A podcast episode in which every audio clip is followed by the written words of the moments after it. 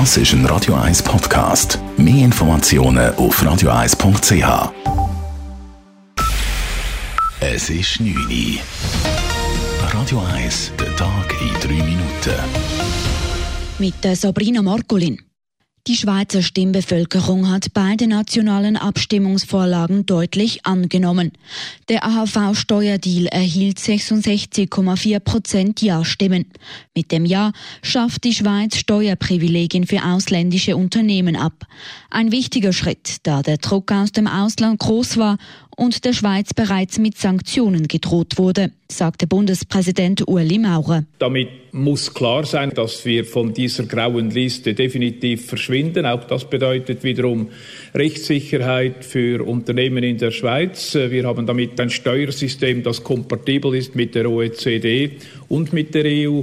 Und wir haben ein Steuersystem, das auch wettbewerbsfähig ist. Und diese Wettbewerbsfähigkeit ist ein entscheidendes Merkmal des Werkplatzes Schweiz. Die Revision des Waffengesetzes wurde mit 63,7 Prozent ebenfalls deutlich angenommen. Die Verschärfung des Waffenrechts sei wichtig für die Beziehung zur EU, sagte Bundesrätin Karin Keller-Sutter. Das Ja, und das ist ganz wichtig, sichert darüber hinaus auch die Zusammenarbeit mit den Schengen- und Dublin-Staaten. Das ist klar im Interesse der Schweiz, denn die Vorteile dieser Zusammenarbeit sind sehr groß. Und die Schweiz hat heute einmal mehr bewiesen, dass sie ein verlässlicher Vertragspartner ist. Die Schweizer Schießverbände, welche als große Verlierer aus dieser Abstimmung herausgehen, hoffen nun auf eine möglichst sanfte Umsetzung der Waffenrechtsrevision. In der Stadt Zürich hat die Bevölkerung alle drei Bauvorlagen klar angenommen. Die Wohnsiedlung Leutschenbach erhielt mit knapp 75 Prozent am wenigsten Zuspruch. Die Siedlung mit fast 370 vergünstigten Wohnungen kann gebaut werden gegen den Willen der SVP, der FDP und der BDP. Diese Parteien hätten lieber private Wohnungen gebaut. Der Neubau des Schulhauses Freilager in Albisrierden erhielt gut 84 Prozent Ja-Stimmen und die neue Wache der Wasserschutzpolizei wurde mit 86 Prozent Ja-Stimmen am deutlichsten angenommen.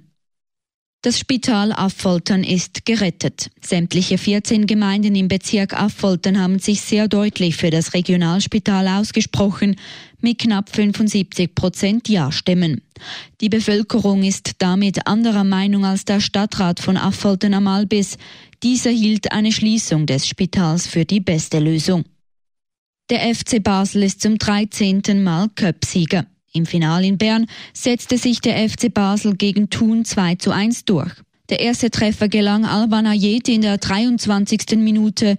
In der 77. Minute erhöhte Fabian Frei auf 2 zu 0.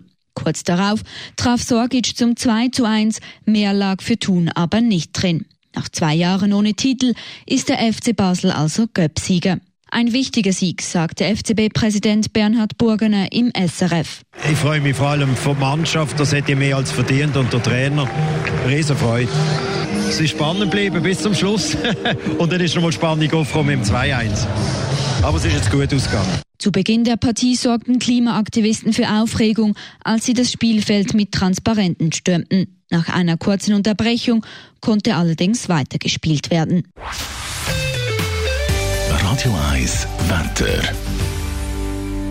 In der Nacht ist es grösstenteils bewölkt und regnerisch, teils kommt es auch zu Gewitter. Morgen Montag bleibt es den Morgen durch bewölkt, am Nachmittag gibt es dann ein paar Auflockerungen. Es muss aber immer wieder mit teils kräftigen Regengüssen und Blitz und Donner gerechnet werden. Das Ganze gibt es morgen bei maximal 16 Grad. Das war der Tag in 3 Minuten. Radio 1. Besten Songs von allen Zeiten. Nur für Erwachsene. Radio 1.